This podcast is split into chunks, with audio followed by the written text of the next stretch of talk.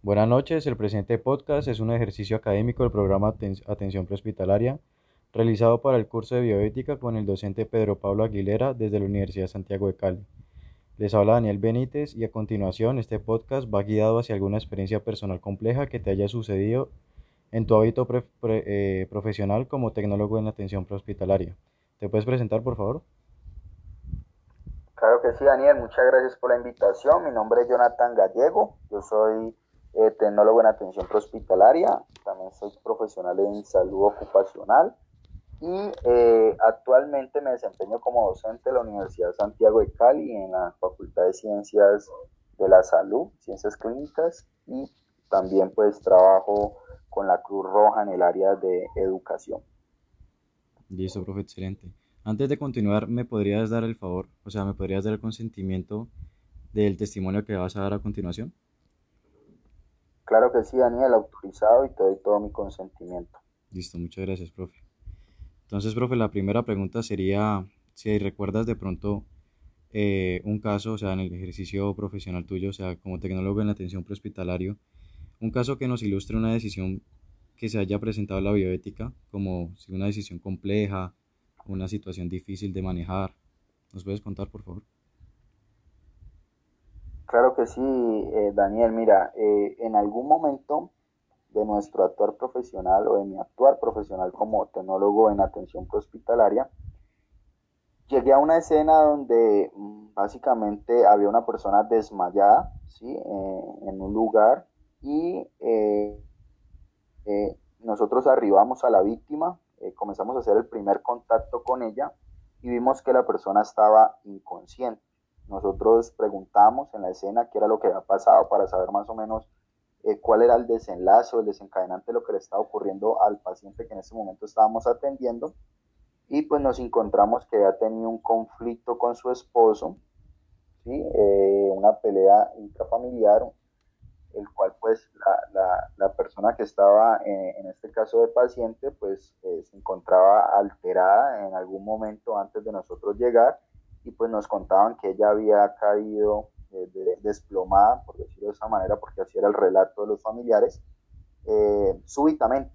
Cuando nosotros llegamos, yo veo que la paciente eh, tiende a, sus párpados comenzar como a, a, temblarle los párpados, entonces yo la llamé, hice el primer contacto, señora, ¿me escucha? La señora se movía, le temblaban los párpados, pero no abría los ojos. Entonces, eh, uno de sus familiares se acercó y me dijo, mucha, eso ya le ha pasado ya varias veces, muchas, eh, le ha pasado muchas veces.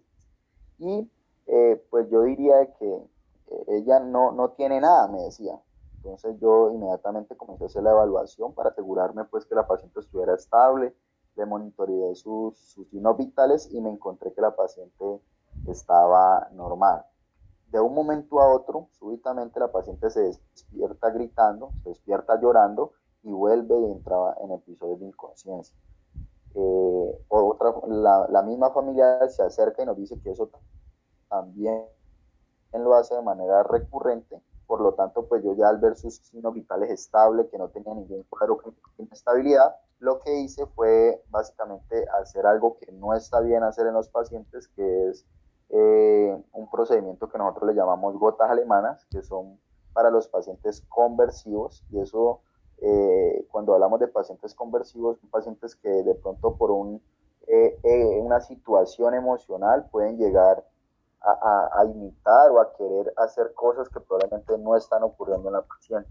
¿En qué consiste ese procedimiento de gotas alemanas? Pues consiste básicamente en ponerle de dos a tres goticas en, en las fosas nasales del paciente, lo cual hace que pues esto a su vez le cause mucha tos, le arda demasiado de manera intencional. pienso que ahí estuve eh, corriendo eh, hoy, hoy eh, digamos, fallando en un principio muy importante que es el principio de no maleficencia. Y es que yo como profesional de la salud debo de abstenerme de hacerle intencionalmente un daño al paciente, ¿sí? Y pues eh, si la paciente probablemente tenía un problema real, pues con esto lo que yo iba a lograr era eh, básicamente poder complicarla más a pesar de que su situación y su, y su desencadenante del episodio que le estaba ocurriendo a la paciente pues era un desencadenante eh, emocional y que, y que, de pronto con, con una eh, intervención psicológica de emergencia hubiera podido mejorar, pero por la, digamos, la inexperiencia que tenía en su momento, lo manejé como un paciente conversivo que no está bien y pues eh, me ayudó mucho a entender también eh, esos problemas eh, situacionales, emocionales que pueden ocurrir en un paciente y que a veces los queremos hacer pasar como si se estuvieran haciendo los enfermitos o los o, los digamos los heridos y pues incurrimos en este tipo de actos que no están bien dentro de nuestro actuar como tecnólogos. Te lo cuento desde una manera negativa porque uno muchas veces aprende desde ese aspecto, no tanto desde lo positivo, sino de esos errores que cometemos en nuestro actuar, que gracias a Dios no fue un actuar que comprometió la vida de la paciente, pero si hubiera podido llegar a situaciones mayores, Daniel. Entonces, esa es como la anécdota que eh, te puedo comentar frente a este caso en el cual pues no hicimos un buen uso de nuestros principios bioéticos. Claro, profe, aparte usted mismo lo dijo, que uno aprende los errores. Eh, profe, aparte le tengo otra pregunta. ¿El procedimiento de gotas alemanas que mencionaste anteriormente fue una decisión individual o colectiva? Eh, fue una decisión de trabajo en equipo. Ustedes saben que nosotros como APH eh, nunca llegamos solos a una escena. digamos, cuando somos equipo del, del, sistema de emergencia médico, ya cuando llegamos en una ambulancia, pues nosotros no llegamos solos, nosotros podemos llegar o con un conductor o muchas veces si es una ambulancia avanzada o medicalizada que llaman, llegamos hasta con un médico. Entonces es un trabajo en equipo, fue una decisión colectiva que en últimas después nosotros hicimos la reflexión y, nos dimos cuenta de que pues, básicamente no era el mejor acto que habíamos hecho y que habíamos tenido eh, en cuenta frente a este paciente. Sí, señor.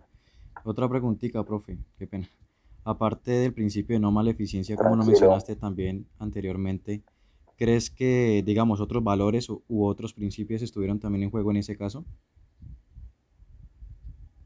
Sí, claro, no, pienso que, rompimos muchos valores, entre esos, pues, dentro de los principios, pienso que el más asertivo frente a eso es la no maleficencia, pero dentro de los valores, incurrimos en los valores básicamente del respeto, la dignidad, de, del trato humano. Eh, también parte de la autonomía como un principio ético, porque a pesar de que tenemos una, eh, digamos, un conocimiento previo, unas autorizaciones legales hasta donde nosotros llegamos con nuestros procedimientos, pienso que estaba rompiendo ese principio de autonomía porque no tenía toda la potestad yo para decidir en ese caso si la paciente era conversiva o no. Entonces, a pesar de que teníamos unos signos vitales estables, que la paciente no presentaba cuadros clínicos adyacentes a una enfermedad, teníamos que haber hecho una mejor exploración, una mejor análisis del paciente y hoy pues ya con todo la educación el conocimiento que uno va adquiriendo a través de la experiencia, pues aprende que